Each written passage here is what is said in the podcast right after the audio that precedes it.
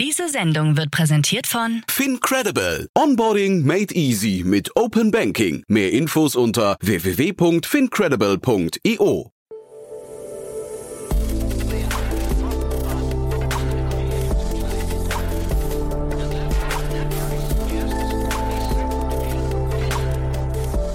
Startup Insider Daily. Herzlich willkommen zurück zu Startup Insider Daily. Mein Name ist Jan Thomas und wie von angekündigt, Felix Kraut ist bei uns, der Co-Founder und CEO von Sento. Und das ist ein Unternehmen, das sich ja irgendwo in der Schnittstelle Einzelhandel, Hersteller, Direct-to-Consumer und E-Commerce etabliert. Es geht um, wie ihr es gerade schon merkt, um Schnittstellen, um Datenschnittstellen. Das Ganze erinnert mich ein bisschen an Zapier, aber eben mit einem Spezialgebiet. Fand ich total plausibel. Da gab es eine Finanzierungsrunde über 9 Millionen Euro, unter anderem angeführt von Inside Partners, also ein namhafter VC aus den USA, der sehr, sehr früh eingestiegen ist in das Unternehmen. Dementsprechend, da könnte was Großes entstehen. Bin gespannt, wie ihr das findet. Geht auch sofort los. Aber noch kurz der Hinweis auf nachher um 16 Uhr, wie alle zwei Wochen, unser Format To Infinity and Beyond. Ihr kennt das schon, wir diskutieren hier alle zwei Wochen über die großen Trends im Bereich Web 3.0, Krypto, Blockchain, DeFi und äh, NFTs. Und ja, dieses Mal ging es um das Thema DAOs. Ihr kennt das wahrscheinlich, Decentralized Autonomous Organizations, habt ihr wahrscheinlich schon mal gelesen oder gehört. Und wir haben es heute wirklich mal im Detail erklärt und äh, auseinandergenommen. Kerstin hat das wunderbar erklärt, muss ich sagen. Deswegen, ihr könnt nachher sehr viel lernen. Für mich war das auf jeden Fall ein Augenöffner, was das Thema Demokratie, Mitstimmungsrechte, Transparenz, Bürokratie oder auch eben einfach nur Organisationsformen der Zukunft angeht. Also ich fand das total interessant, äh, hat mich sehr zum Nachdenken gebracht und ich bin sicher, das ist ein Thema, das sollte auf jeden Fall jeder von euch verstehen, sofern er sich eben mit Wirtschaft beschäftigt. Ja, jetzt kommen noch kurz die Verbraucherhinweise und dann, wie angekündigt, Felix Kraut, der Co-Founder und CEO von Sento. Werbung. Hi, hier ist Nina aus dem Content-Team von Startup Insider. Vielleicht hast du es ja schon gehört, wir haben endlich neben unserem Hauptkanal Startup Insider nun auch separate Kanäle für unsere verschiedenen Formate eingerichtet. Wenn du zum Beispiel nur unser tägliches Nachrichtenupdate Startup News hören möchtest, kannst du ab jetzt ausschließlich den Startup News Kanal abonnieren. Gleiches gilt für Investments und Exits, Startup Spotlight und alle anderen Formate, die zukünftig kommen werden. Die volle Ladung Startup Insider, also alle Formate, gibt es natürlich weiterhin hier auf dem Hauptkanal. Also, um die einzelnen Kanäle zu abonnieren, besuche jetzt startupinsider.de/slash insider. Wir sehen uns auf deinem Lieblingskanal. Startup Insider Daily. Interview. Ja, ich bin verbunden mit Felix Kraut, Co-Founder von Sento. Hallo Felix. Hi Jan, freut mich. Ja, freue mich auch sehr und erstmal Glückwunsch zu eurer Runde, die ihr gerade abgeschlossen habt oder verkündet habt heute. Ja. Vielen, vielen Dank. Ja, also wirklich beeindruckend. Ich habe in der letzten Zeit ziemlich viel mit Zapier gearbeitet. Jetzt äh, wirst du gleich mal vielleicht die Unterschiede von eurem äh, Produkt zu Zapier mir erklären müssen, aber ähm, gehen wir vielleicht mal der Reihe nach durch. Der Markt, mit dem ihr euch beschäftigt, ihr seid, ihr, ihr seid im Einzelhandel unterwegs und äh, versucht die ERP-Systeme zu automatisieren, ne? Mhm, ganz genau. Ja, erzähl mal ein bisschen. Ja, also was wir uns wirklich angucken, du hast Zapier gerade angesprochen. Zapier ist natürlich ein sehr, sehr spannendes Role Model ähm, im, im iPaaS-Space, also Integration Platform as a Service. Ähm, wir bewegen uns jetzt in so einem Geschäftsfeld, wo es wirklich darum geht, Firmenprozesse äh, zu automatisieren, also wirklich Business-to-Business-Prozesse zu automatisieren, wogegen wir uns dann auch gegen Zapier unterscheiden, sage ich mal. Ähm, es geht im Endeffekt wirklich darum, jeden Prozess, der zwischen zwei Firmen abgewickelt werden kann, automatisieren zu können. Ähm, das ist jetzt zum Beispiel in einem Segment, in dem wir besonders unterwegs sind, äh, im Lebensmitteleinzelhandel, Prozesse wie Lieferscheine, Rechnungen, Bestellungen. Und das sind natürlich Prozesse, wo zwei Firmen sehr, sehr eng miteinander zusammenarbeiten ähm, müssen. Und das, unsere, unsere Softwareplattform erleichtert genau diese Prozesse. Hm. Die beiden Firmen, die du meinst, ist quasi der Händler und der Lieferant, ja?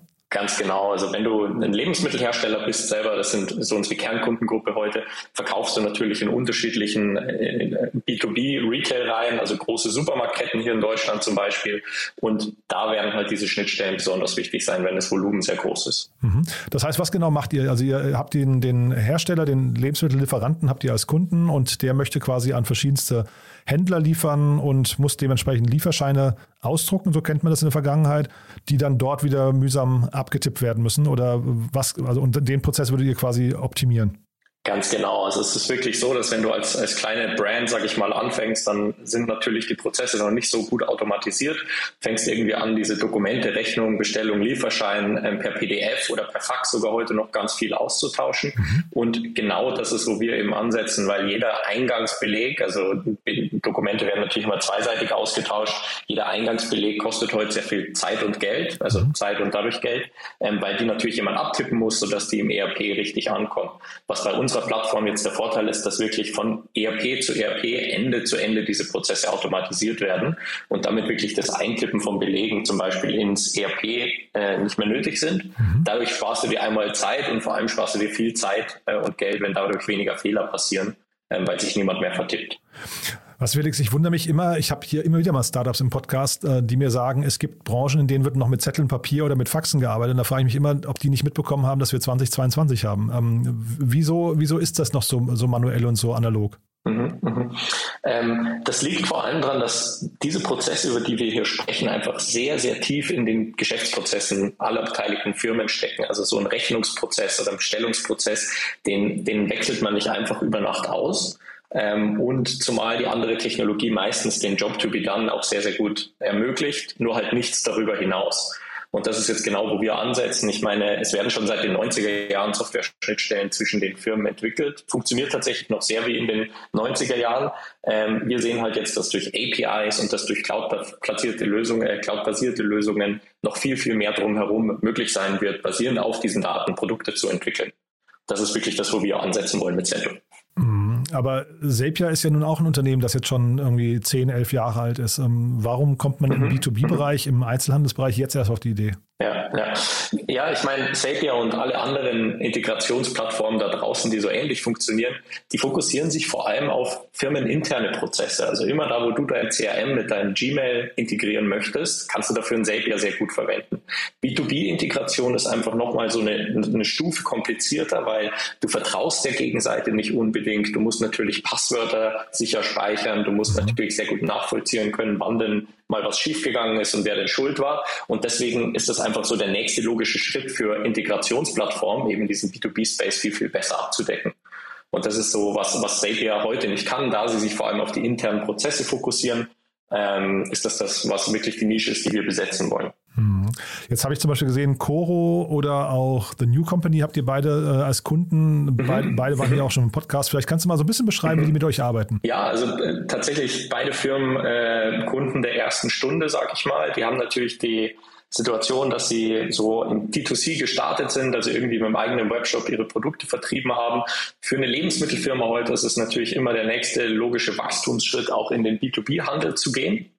Ähm, und das ist natürlich so ein Schritt, bei dem die IT-Systeme auch folgen müssen. Also wenn du von so einem Shopify kommst, von deinem Webshop, ähm, musst du in B2B dann irgendwann ein ERP einführen, um wirklich Bestände, Lieferungen etc. sauber managen zu können. Und für The New Company und Co. ermöglichen wir einfach jetzt wirklich die, die leichte Anbindung an den, an den Retail, also an den Lebensmitteleinzelhandel in Deutschland. Ähm, da, ich sag mal, vor Cento hätte es für Coro oder The New Company bedeutet, einen Servicedienstleister zu beauftragen und Punkt-zu-Punkt-Integrationen mit jeder Lebensmittelkette da draußen zu bauen. Was Cento den Firmen heute ermöglicht, ist, dass wirklich, die binden sich einmal an unsere API an und können damit alle Nachrichten, ähm, egal mit welchem Händler Händler kinderleicht über die Plattform austauschen, sparen sich da natürlich extrem viel Entwicklungsaufwand und ähm, ist, nutzen wirklich ein Produkt statt ein Service-Dienstleister auf der anderen Seite.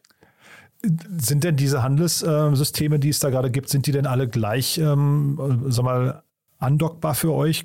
Ist, funktioniert da eure Lösung überall gleichermaßen gut oder gibt es da gute und schlechte oder moderne oder weniger moderne?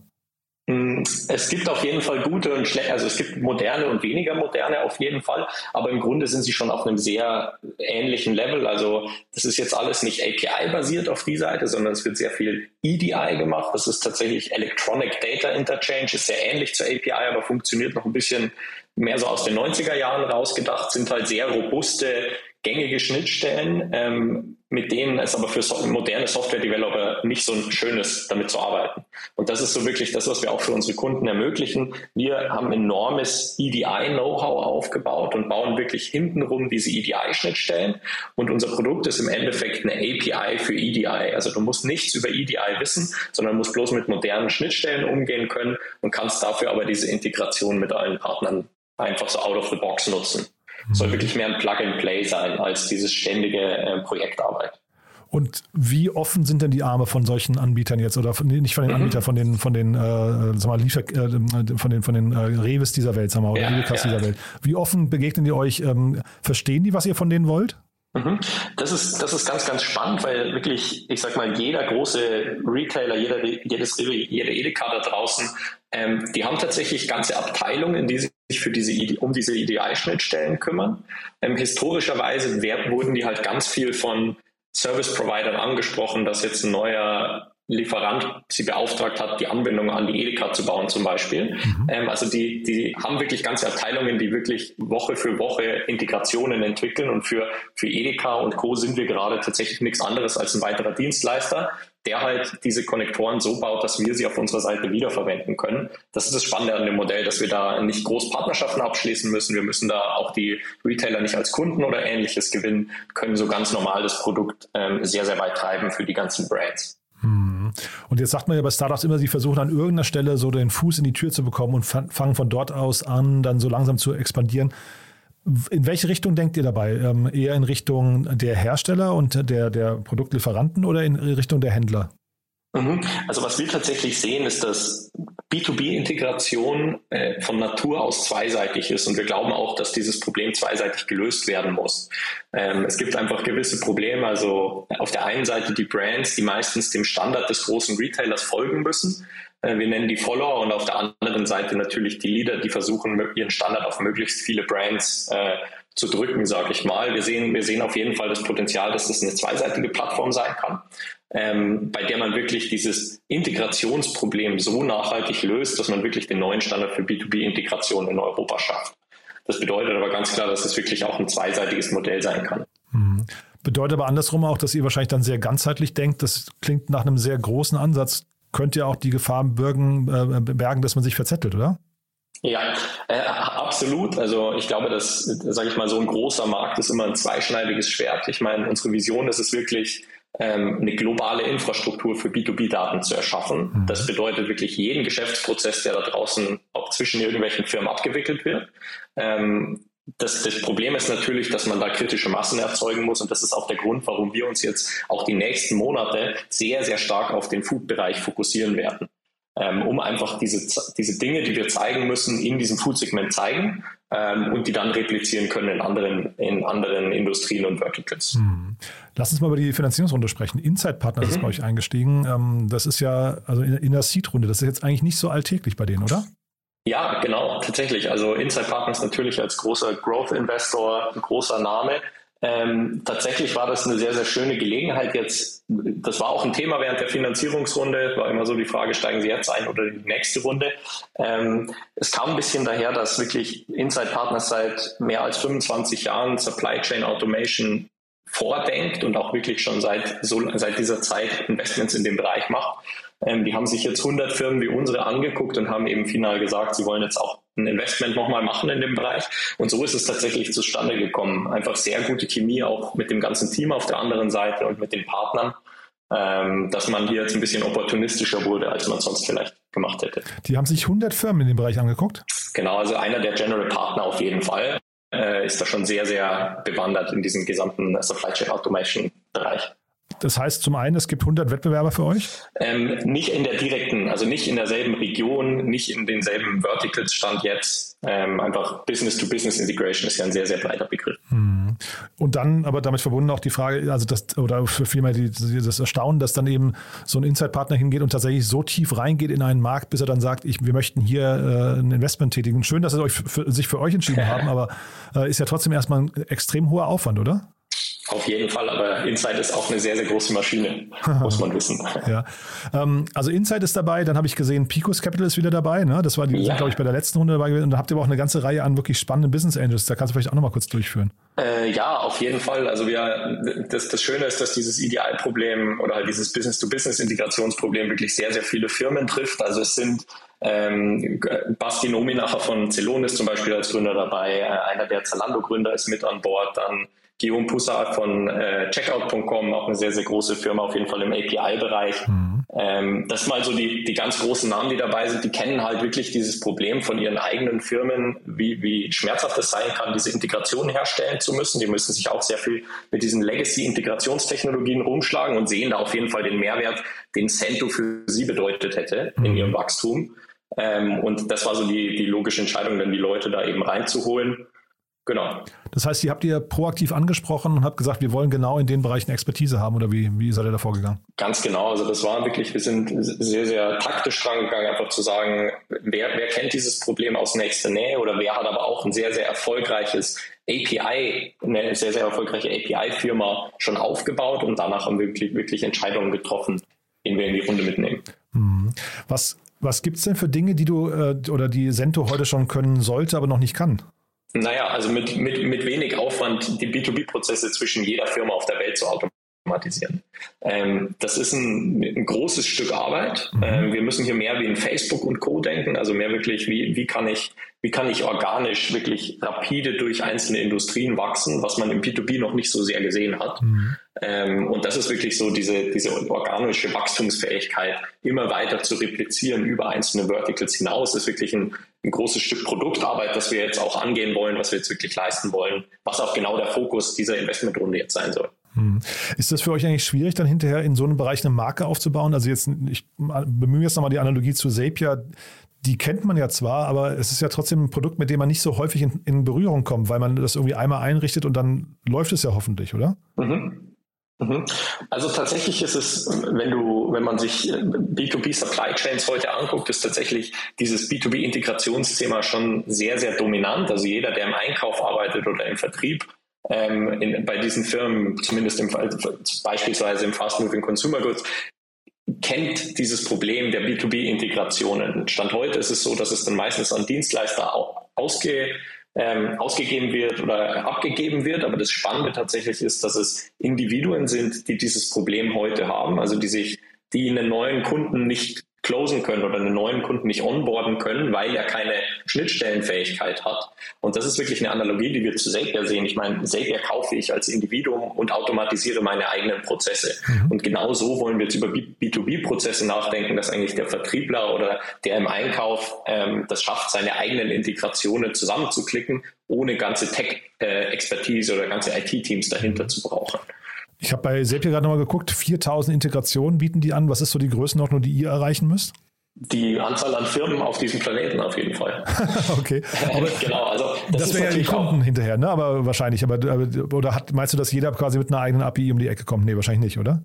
Wir können uns schon sehr gut vorstellen, dass, also wir glauben auf jeden Fall daran, dass die, die Zukunft der B2B-Integration API zu API sein wird.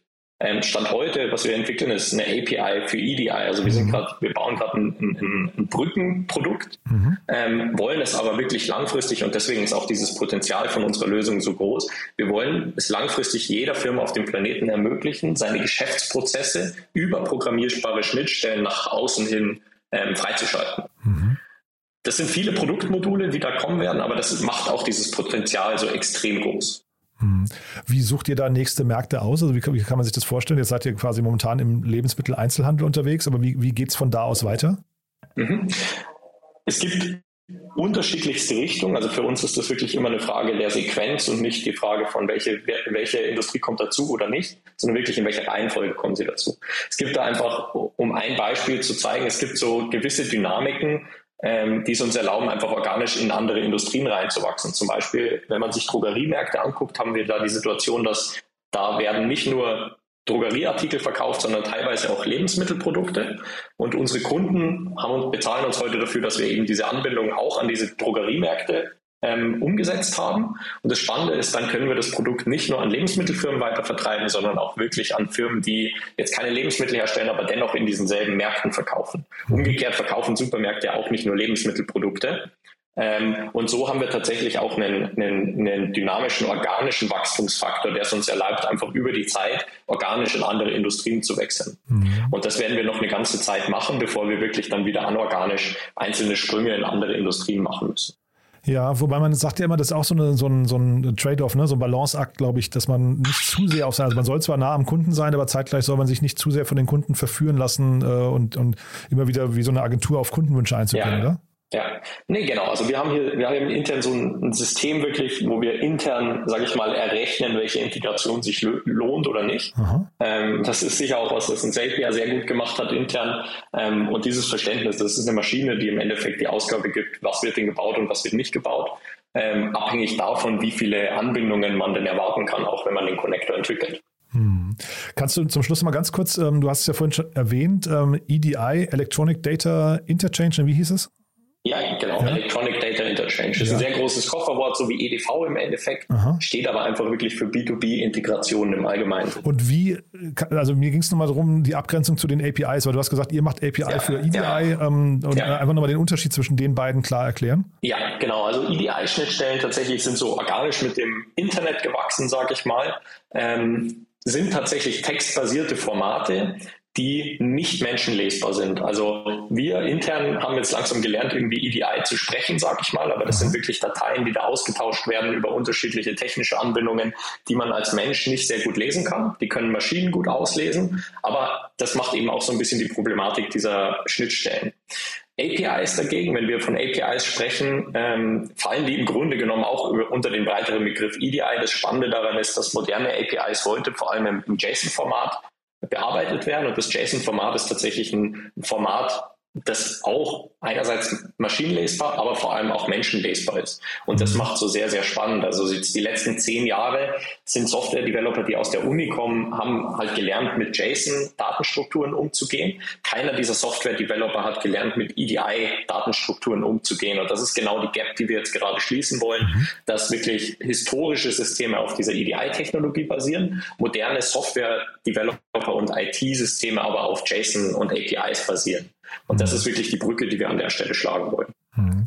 Dann vielleicht allerletzte Frage nochmal kurz der Ausblick. Ähm, äh, ich habe in eurer Pressemeldung gelesen, äh, da wird Inside Partners zitiert, dass ihr äh, jetzt schon das Potenzial habt, ein globaler Datenplayer zu werden im B2, Datenlayer, Entschuldige, im Bereich B2B-Transaktionen. Mhm. Das klingt nach sehr viel oder nach hohem Erwartungsdruck. Ähm, was schafft ihr so im nächsten Jahr? Mhm.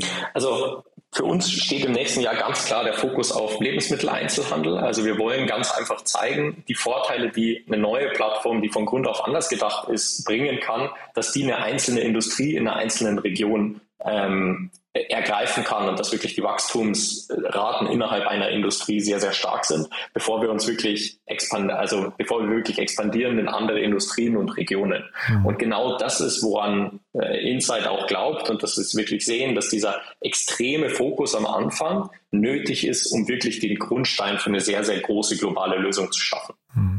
Ist eigentlich dieser, dieser Schritt, ähm, den du vorhin skizziert hast, D2C, also wir hatten jetzt zwei D2C-Kunden von euch, die dann irgendwie in den Einzelhandel expandiert haben. Ist das der typische Kunde für den Anfang eigentlich? Ganz genau, auf jeden Fall. Also was wir da sehen, ist eben, dass keine bestehenden Anbindungen, keine bestehende Infrastruktur existieren und auch kein Interesse daran besteht, alte IT-Systeme oder Dienstleister sich reinzuholen. Diese modernen Firmen, die wollen halt am liebsten eine API für alles haben, mhm. wo sie sich einmal anbinden und dann irgendwie einen neuen Job erledigen können. Also Stripe ein sehr gutes Beispiel, wenn die halt Payments abwickeln wollen über ihren Shopify-Shop, mhm. wollen sie sich einfach kurz an Stripe anbinden mhm. und das damit lösen, das Problem. Mhm. Und das sind tatsächlich diese Firmen, die wirklich jetzt den Wechsel auf B2B gehen. B2B lebt heute einfach in EDI, in der EDI-Welt, weil die großen Retailer in der EDI-Welt leben. Und genau diese Brücke ist es wieder, die wir schlagen wollen. Und du hast gesagt, da steht dann die ERP-Einführung immer an, ne? Äh, zwangsläufig. Was sind denn so die, die äh, zwei, drei Systeme, die man sich da äh, normalerweise anguckt? welche, Namen, welche Namen werden da genannt? Also was wir ganz viel sehen, natürlich Central, Weeklab, wenn es dann ein bisschen später wird, kommt auch so ein MS Dynamics ähm, wirklich dazu oder Oracle NetSuite. Aber es ist wirklich so eher, geht los mit diesen kleinen Cloud-basierten Systemen mhm. und je mhm. größer die Firma dann wird, ähm, desto klassischer wird es natürlich. Alles klar. Felix, hat mir großen Spaß gemacht. Danke, dass du da warst. Haben wir was Wichtiges vergessen aus deiner Sicht? Nee, das Office. Ach, das Office, ja genau. Und ihr sucht auch Mitarbeiter wahrscheinlich, ne? Also ihr seid in München ja, gerade genau. und wahrscheinlich Finanzierungsrunde heißt immer, man sucht Mitarbeiter, ne? Auf jeden Fall. Also was die Finanzierung heute für uns bedeutet, ist einfach ähm, viel, viel schneller wachsen zu können und zu wollen, als wir es bisher getan haben. Ähm, wir sehen sehr, sehr viel Potenzial dafür natürlich im Produkt. Also wir wollen die ganze Sache auch product-led aufbauen und wir wollen unsere Probleme über das Produkt lösen. Und das ist auch, wo wir jetzt investieren werden. Also wirklich das Produktteam ähm, massiv vergrößern, suchen dann natürlich händeringend Softwareentwickler, Produktdesigner, Produktmanager. Das ist wirklich der Fokus, wo wir einfach Riesenpotenzial äh, sehen, ähm, viel, viel schneller zu sein. Äh, sind auch am Freitag äh, gerade ein neues Büro eingezogen, wo auch genug Platz für viele neue Köpfe sitzt, äh, ist. Äh, das macht sehr viel Spaß so auf jeden Fall. Genau, das mit dem Office hast du mir nicht im Vorfeld erzählt, habe ich gesagt, da müssen wir auf jeden Fall drüber sprechen. Äh, ihr sucht in München oder sucht ihr auch remote? Also trotz Office. Genau, wir sind tatsächlich hybrid. Ähm, wir werden auf jeden Fall Headquartered in München sein und jeder Mitarbeiter wird auch Touchpoints hier mit München haben aber haben tatsächlich die Möglichkeit, im Grunde hybrid zu arbeiten. Alles klar. Felix, dann nochmal Glückwunsch zur Runde, hat mir großen Spaß gemacht und dann, ja, ich würde sagen, wir bleiben in Kontakt. Wenn es die nächsten Meilensteine gibt bei euch, sag gerne Bescheid, ja? Super, vielen Dank. Werbung Hi, hier ist Moritz, Marketing und Growth Manager bei Startup Insider. Wenn du über die verschiedensten Themen immer auf dem neuesten Stand sein möchtest, dann empfehle ich dir auf jeden Fall unsere Newsletter auszuprobieren. Von unserem täglichen Morning Briefing Startup Insider Daily zu unseren themenspezifischen Newslettern wie Krypto und Web3, Investments und Exits oder KI Kompakt bist du mit unseren Newslettern immer top informiert. Falls du interessiert bist, kannst du dich jetzt ganz einfach kostenlos anmelden und zwar unter startupinsider.de/slash insider. Startup Insider Daily, der tägliche Nachrichtenpodcast der deutschen Startup-Szene. Das war Felix Kraut, der Co-Founder und CEO von Sento. Damit sind wir durch für heute Mittag. Aber nicht vergessen, nachher geht es ja weiter mit unserem tollen Format To Infinity and Beyond. Ich habe es ja vorhin gesagt, wir versuchen hier schon seit mehreren Folgen die ganzen Trends rund um Krypto, Blockchain, NFTs, Web 3.0 und DeFi zu erklären. Und heute, wie gesagt, das Thema Decentralized Autonomous Organizations. Und ja, das ist ein wirklich abgefahrenes Thema, das ich euch jetzt hier nicht im Vorfeld erklären möchte, aber reinhören lohnt sich. Ihr könnt auf jeden Fall sehr viel lernen. Ich fand es sehr, sehr spannend und gehe mal davon aus, euch wird es auch gefallen. Ja, dementsprechend hoffentlich bis nachher. Ansonsten euch einen wunderschönen Tag und dann spätestens bis morgen. Ciao, ciao. Diese Sendung wurde präsentiert von Fincredible. Onboarding made easy mit Open Banking. Mehr Infos unter www.fincredible.io.